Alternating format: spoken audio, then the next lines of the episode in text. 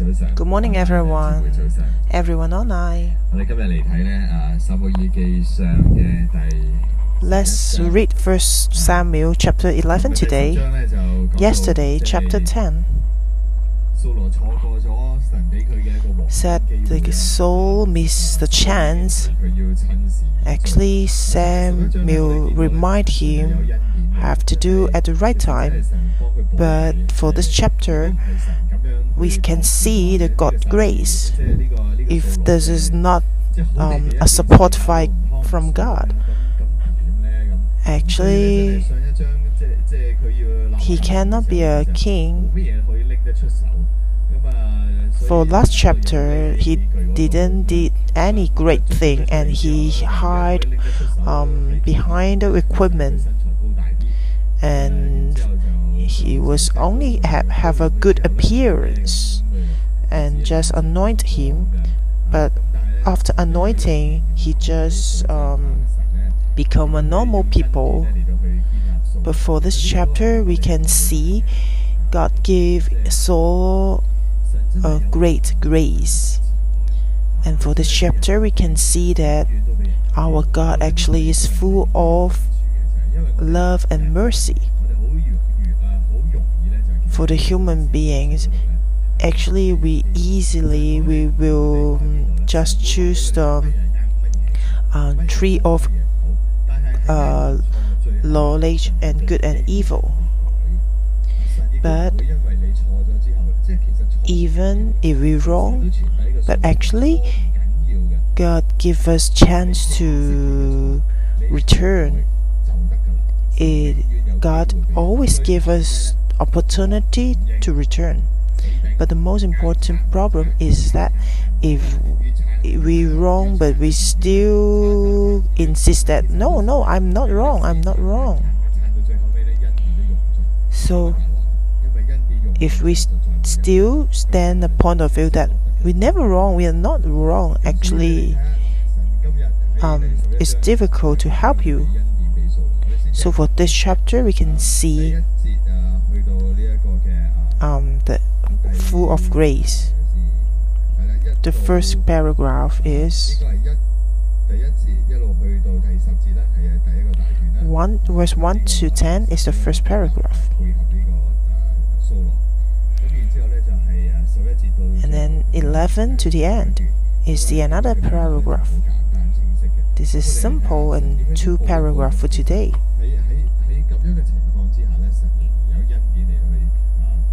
We can see how God gave Saul grace. Verse 1 Then Nahash the Amorite came up and encamped against Jabesh Gilead, and all the men of Jabesh said to Nahash, Make a covenant with us, and we will serve you. And Nahash the Amorite answered them, On this condition I will make a covenant with you, that I may put out all your right eyes and bring reproach on all Israel. Nahash the Amorite came up and encamped and they came to the place Jabesh Gilead. And then the man of the Jabesh said to Nahash, If you make a covenant with us, and we will serve you. That means that don't fight with us. If you make a covenant with us, then I will serve you. If you're willing to make a covenant covenant with us, then we will serve you. That means that intruding, they will uh, make a sacrifice with them.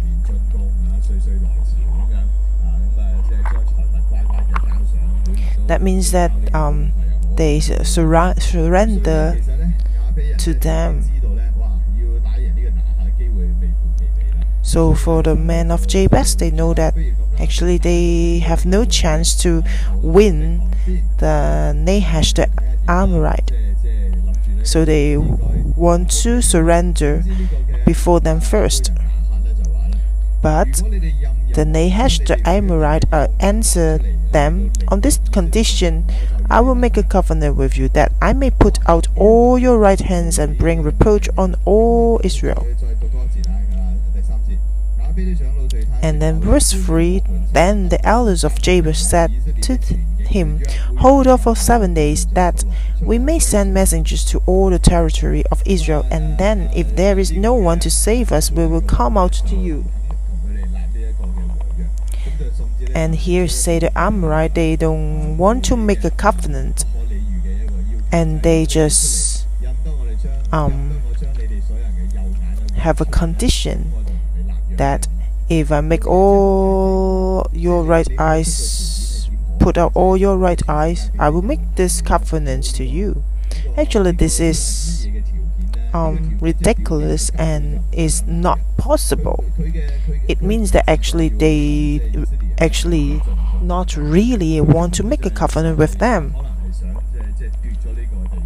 So actually, they just want to get the place, and they don't want to let the Israelites can live there.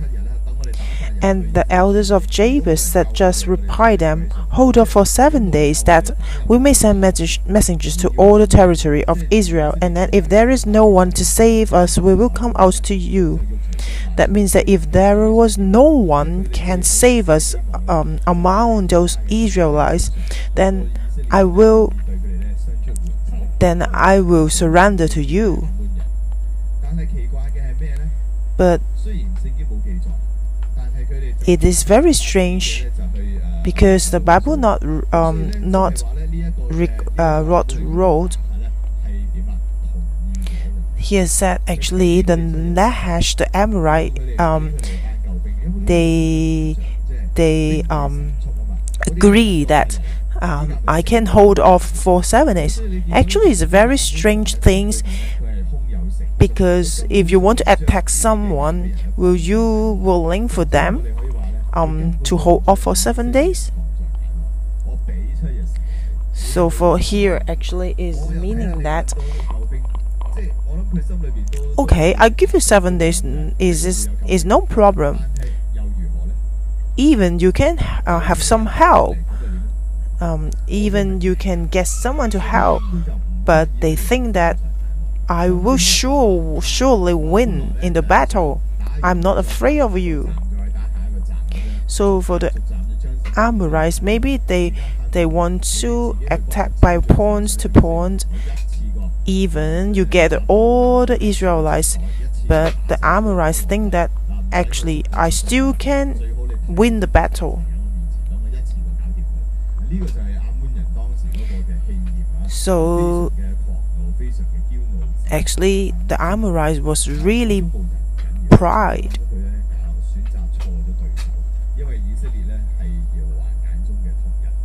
But they don't know actually the Israelites is um, um, is really precious in God's sight.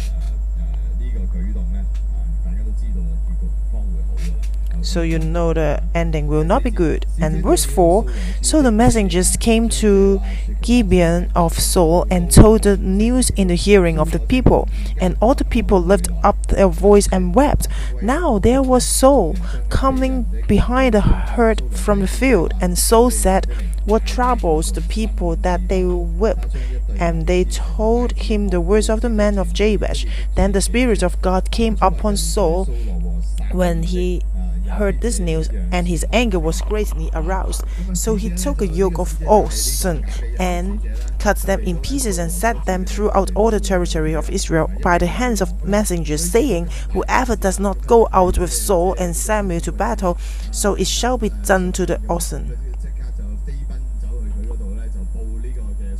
So the messengers just came to the Gibeah of Saul and told the news in the hearing of the people because they know that Saul is the king.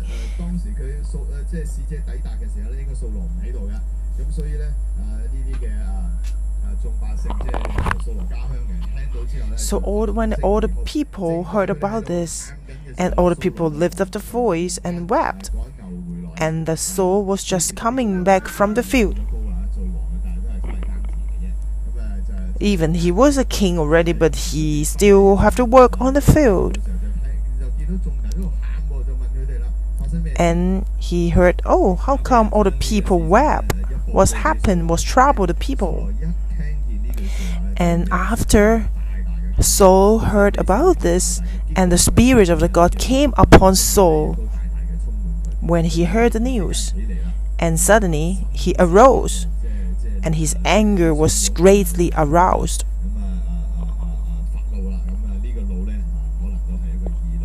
And this is um, anger from the righteousness. And the verse 7 said, He took a yoke of oxen, ox and cut them in pieces and sent them throughout all the territory of Israel by the hands of messengers. Are just like um maybe he divided into uh, 12 pieces and then just like a steak and then um, send them throughout to all territory of Israel. But the last sentence is very interesting.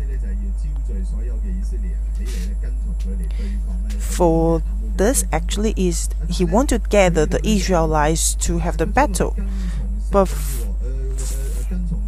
but the messenger saying, Whoever does not go out with Saul and Samuel to battle, so it shall be done to his oxen. So for here, actually Samuel is not there. For the Amorites uh, attack them. Actually Samuel don't know.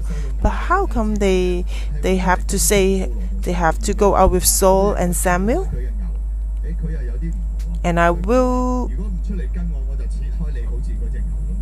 because he not say if you not follow me then I will I will divide you like the ox. So actually what he say actually is not very um mean.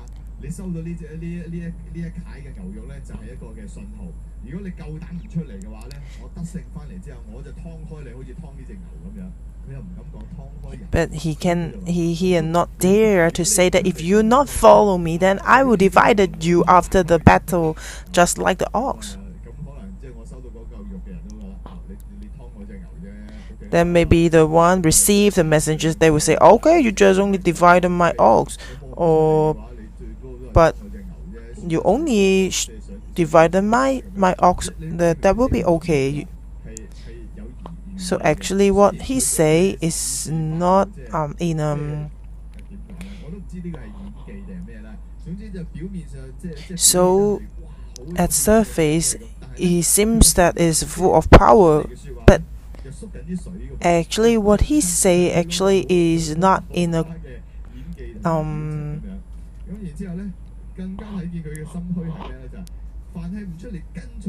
And he has said Whoever does not go out with Saul and Samuel, so he just also here. So actually, in the bottom, um, in the bottom of the heart of Saul, actually the people was not really um respect Saul, and he know that Actually, no one respect him and believe him. That's why he only he, he have to say Saul and Samuel. Just like for example, when I um planted new crop church and then I come out and every words maybe I say, um because of Pastor Zheng said, Pastor Zheng said. That means that um actually I don't have the guts or I don't have the um respectation, then every word I will say, oh, because Pastor John said. So that actually he was fear. He he was not really um, bold. Even here that his anger was greatly aroused, but what he said actually is not bold enough but because God support him, and we say, and the fear of the Lord fell on the people, and they came out with one consent. Actually, what he said is not really.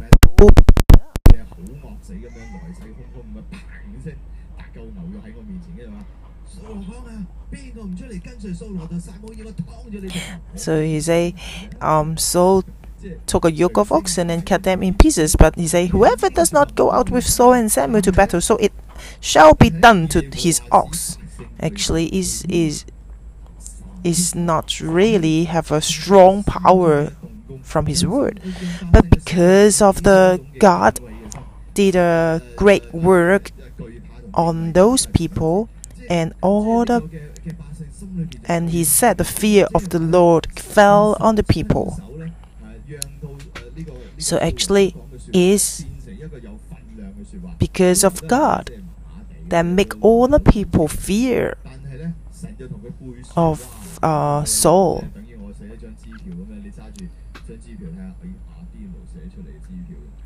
Just like um, if I um, wrote a check and is by Adino, maybe I wrote um, uh, 30 million check but maybe you would think that oh only Adino he don't have so many money but maybe after the check and then say um, Li Ka-shing, then you will believe that oh I can get the money. So just like that the check um, was signed with God so actually God made all the people fear about that and they came out with one consent and all the people just have one consent. And this is totally different. And when he numbered them in Bezek, the children of Israel were 300,000, and the men of Judah 3,000. And suddenly 33, um, uh, 3,000 and 300,000 people came.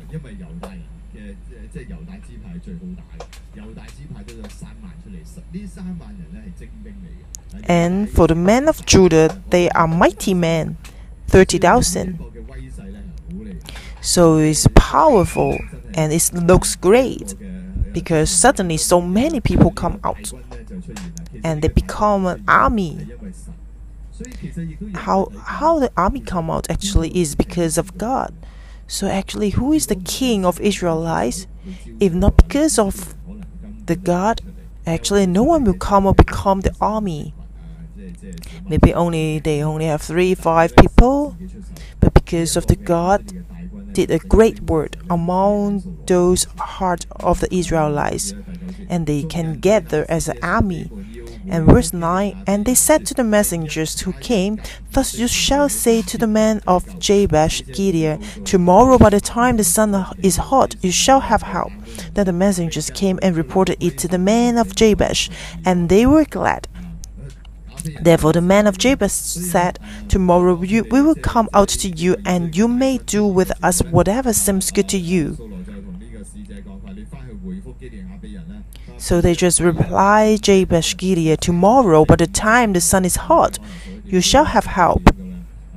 Maybe 12 o'clock, and you shall have help.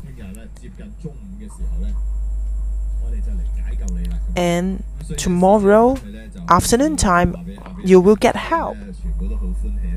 And all the people was glad. And the man of Jabesh and say, Tomorrow we will come out to you, and you may do with us whatever seems good to you. So that let the uh, Amorites don't have any preparation, and Saul can fight with them. So we can see the men of Jabesh actually they also have the wisdom. And we can see the ending of this chapter. Verse 11 So it was on the next day that Saul put the people in three companies, and they came into the midst of the camp in the morning watch and killed Amorites until the heat of the day. And it happened that five were scattered, so that no two of them were left together. Then the people said to Saul, Who is he? Who? So for here, you know that actually Saul actually is good because he he he know um, he have the strategies, and he put the people in three companies, and they came in the midst of the came in the morning watch, is uh, is attack them suddenly, and then he just suddenly came into the midst of the camp.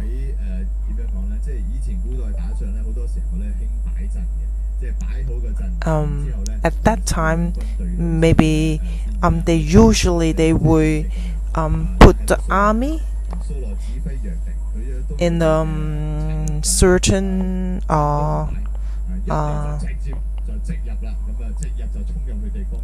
but for Saul, he came into the midst of camp suddenly. Maybe for Amorites, they still don't know who is who, and but suddenly they just came to the midst of the camp, and the Amorites cannot do any preparation. And then say they killed an Amorites until the heat of the day and it means that from the morning to the heat of the day is few hours. And it happened that those who survived were scattered so that no two of them were left together. So this is a totally victory. And said no two of them were left together. For the battle we should have partners but they lose the battle and they were scattered. And even no partner. All the people left one by one.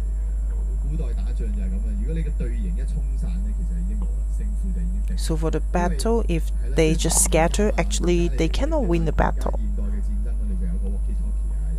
So for now, maybe we can have walkie-talkie and we can um, listen to the commander. But for for that for those days, they have to get it together. They have to hear the command from the commander. They have to hear the command. But because they were scattered, so even the commander wanted to say anything, but because all the people were scattered, actually they they they they will lose. That means that the arm they they only ran away.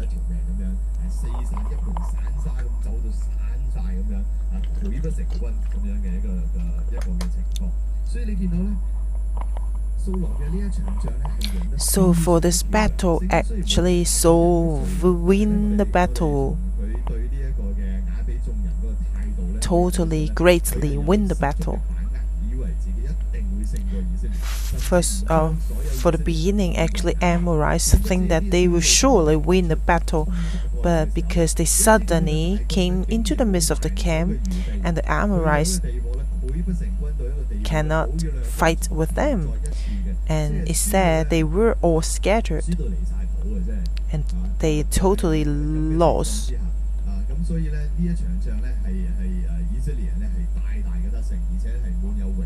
And the Israelites get the victory. And verse 12 Then the people said to Samuel, This is after the battle. And all the army came back to their own place. And I think Samuel also heard about this and know about this. Then the people said to Samuel,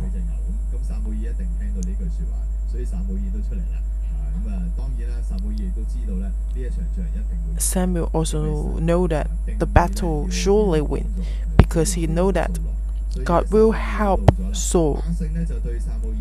Then the people said to Samuel, Who is he who said, Shall Saul reign over us? Bring the men that we may put them to death.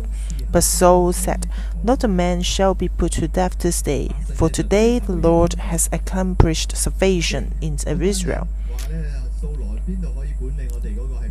Is who? Is who said, Shall Saul reign over us?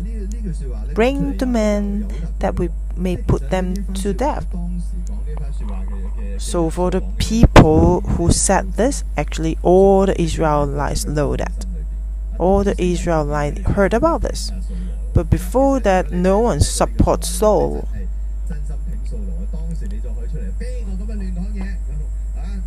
If they really support they should if they heard this words they should come out and say who who who said this so actually maybe they actually have a same thought with them. But now because the Saul have the victory and the people just say, Who said this before? Then we will put them to death. And Saul said, Not a man shall be put to death this day, for today the Lord has accomplished salvation in Israel.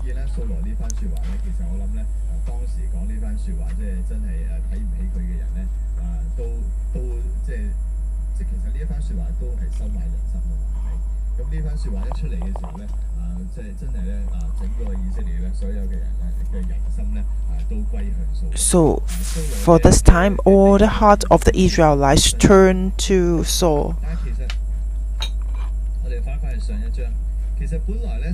But when we saw chapter 10, he said this is the first planning of God? Actually, it's not.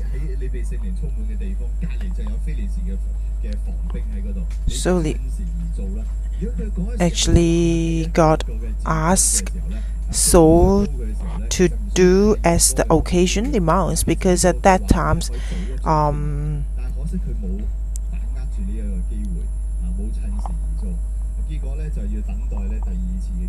have Philistine garrison there, but because Saul not catch the, the, the, the precious opportunities to attack, so he cannot have.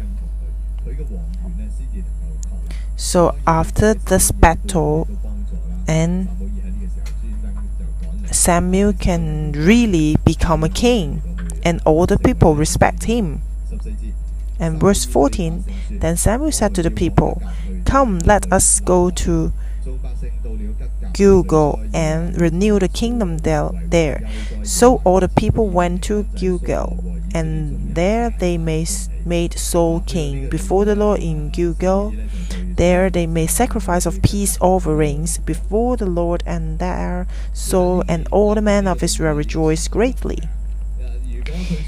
So, for here, actually, it's late for Saul um, renew the kingdom. So if Saul did what God wanted him to do, actually he can establish his kingdom earlier. How come they have to establish the kingdom of at uh, Gilgal, but not there? Actually, what is meaning of Gilgal? This is the first place that before the Israelites go into the promised land. That is the first point before they go into the Canaan, the land of Canaan.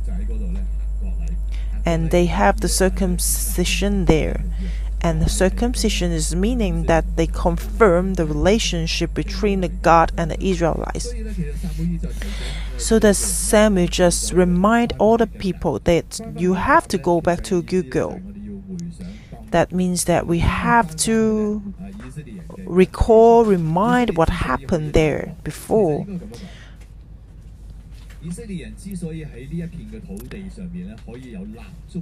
Actually, how come the Israelites can get that land and how come they can stand there? It's because of God.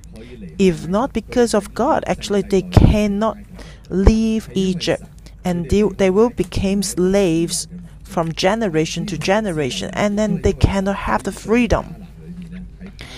Because of God that they can get into the land of Canaan and they can have the possession or the possession of the land of Canaan. For today, they have to set a king, they have to uh, renew the kingdom, they have to go back to Gilgal because they don't they cannot forget God. They cannot forget the covenant between the Israelites of the and the God. So for today, brothers and sisters, whatever you are now, what situation you are facing now, you are at a high place or low place, but we should um, go back to our lowest place. Gilgal is a place like this, is their lowest place. So for the heart of the Israelites this day, they think that they are at a, at a high place because they can they get a great victory. They are so joy rejoice and they are so glad. But Samuel just bring back to the Gilgal. So when actually for human beings we can easily to catch God when we are at the lowest place.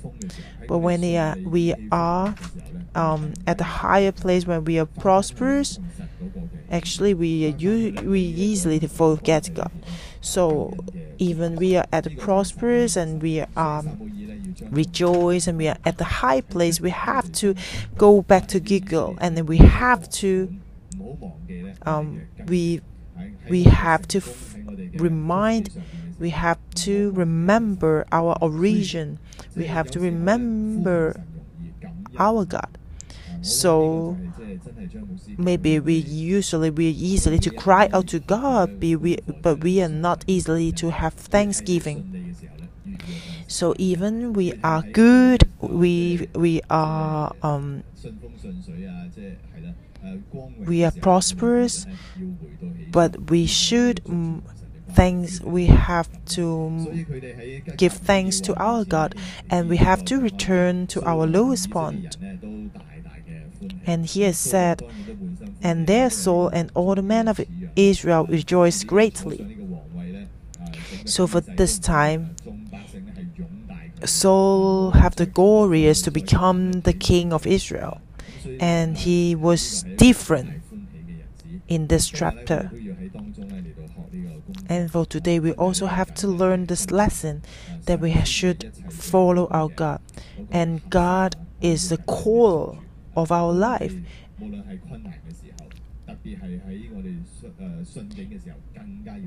Whatever we are in a difficulties or we are in a prosperous, we also have to follow our God, and we have to stand firm and not be shaken.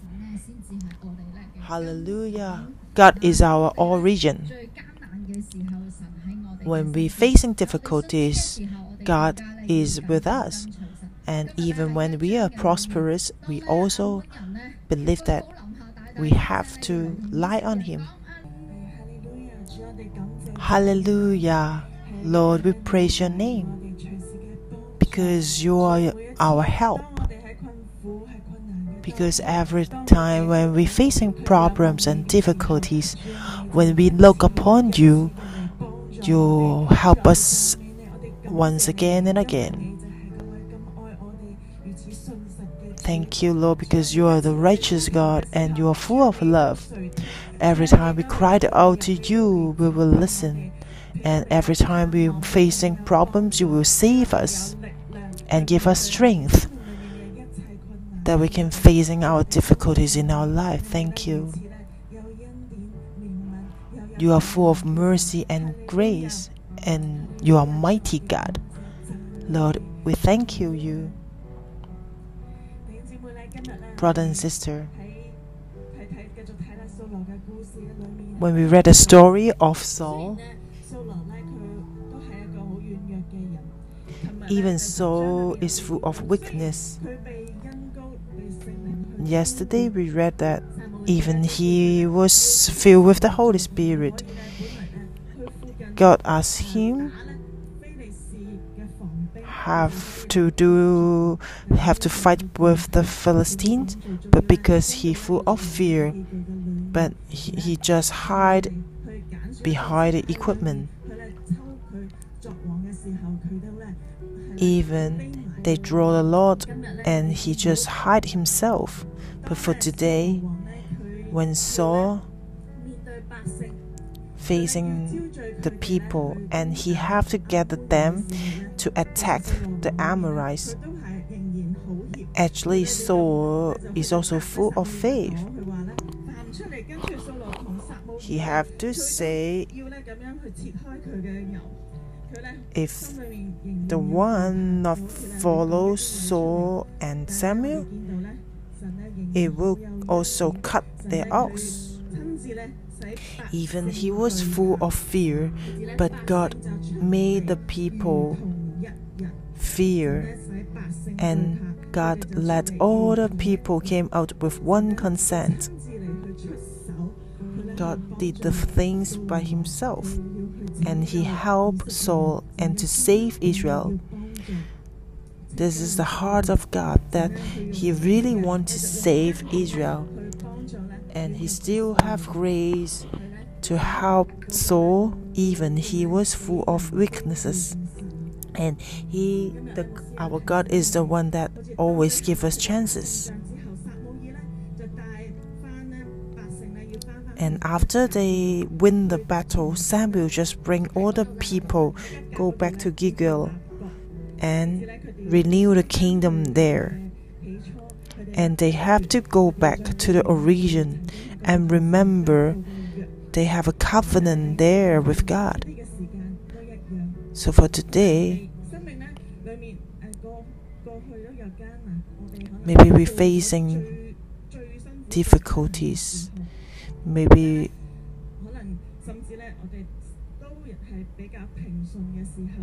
now we are not facing any special things, but we still have to go back to our Gilgal.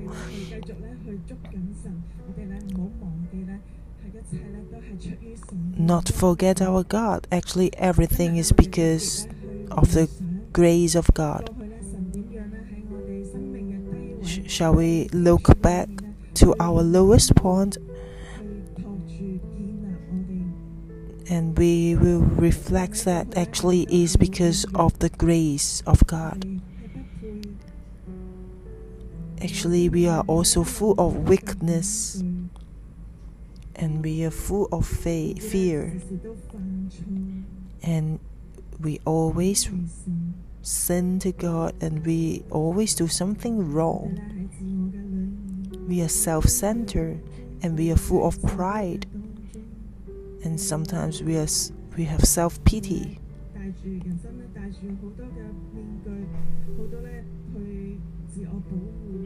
And we always want to protect by ourselves. Actually, we are full of faith, full of fear, and we are stubborn I'm, we are not willing to hear. And our life is just like a mess. Do we also give grace to our friends or colleagues or our cell group members? Are we stand um, under the tree of good and evil, or the tree of life. Or maybe you want to give up some relationship because you feel not easy.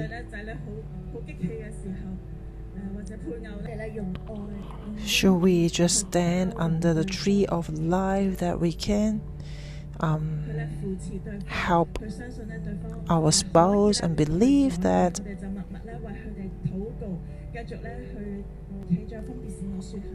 Maybe we under the tree of good and evil, we should reflect ourselves and we pray for the relationship.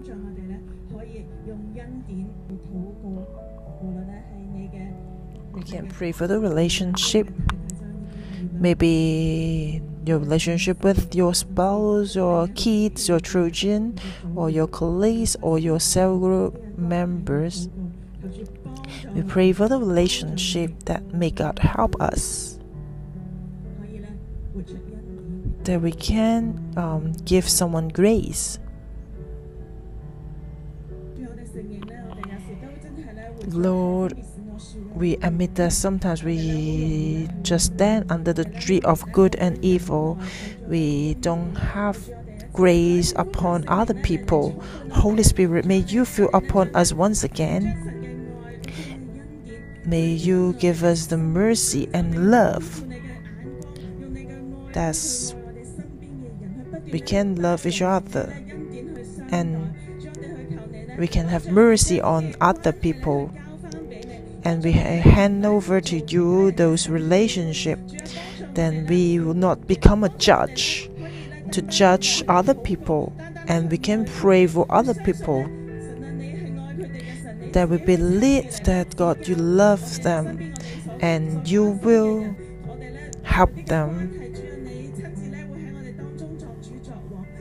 May you become the king in those relationships that we can have a mercy heart even we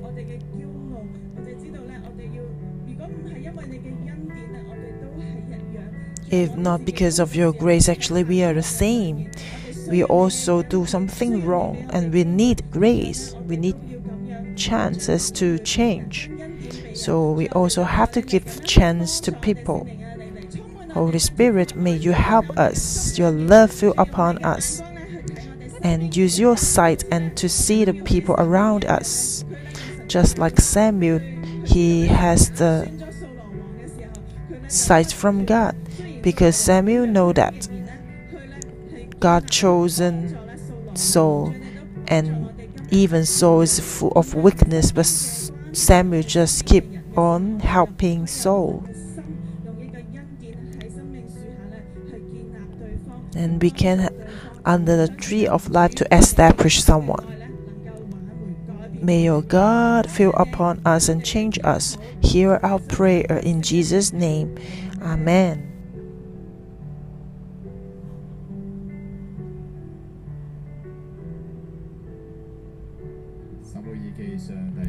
First Samuel chapter 11 Verse 7 So he took a yoke of oxen and cut them in pieces and sent them throughout all the territory of Israel by the hands of messengers, saying, Whoever does not go out with Saul and Samuel to battle, so it shall be done to his ox. And verse 13. Um, 14 The Samuel said to the people, Come, let us go to Gilgal and renew the kingdom there. In this chapter, we can see a picture Saul and what is the difference between Saul and Samuel? If Saul can see his weaknesses, if Saul know that he he need Samuel, if he know that this is his um, weaknesses, that he know that God is is really his origin and his power come from. If Saul can hurt from God just like Samuel, then Saul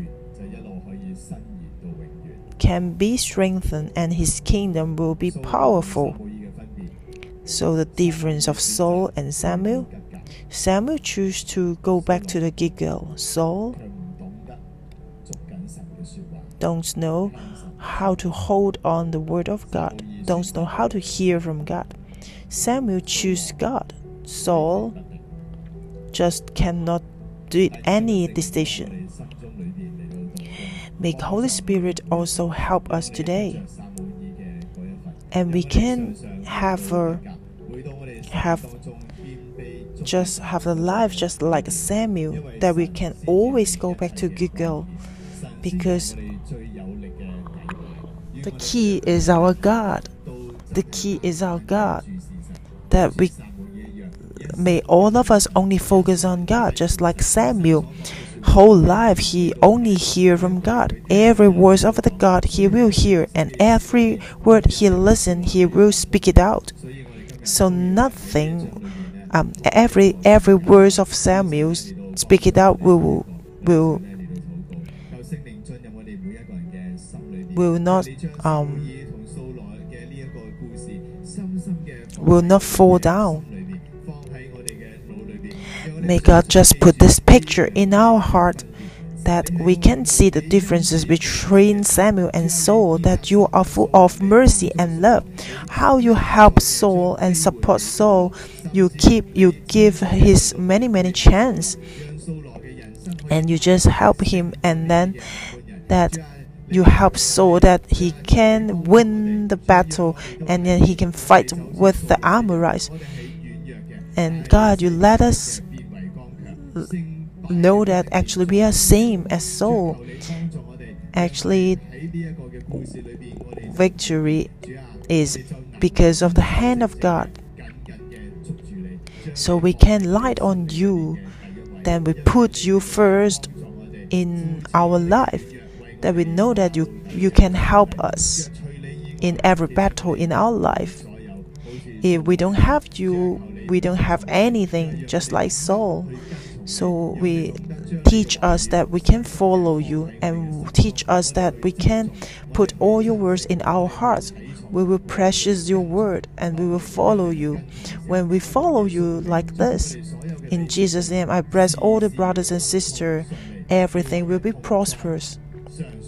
God will be with you every day, help you and establish you and lift you up hear our prayer in Jesus' name. Amen. Thank you, Lord. May God help all of you.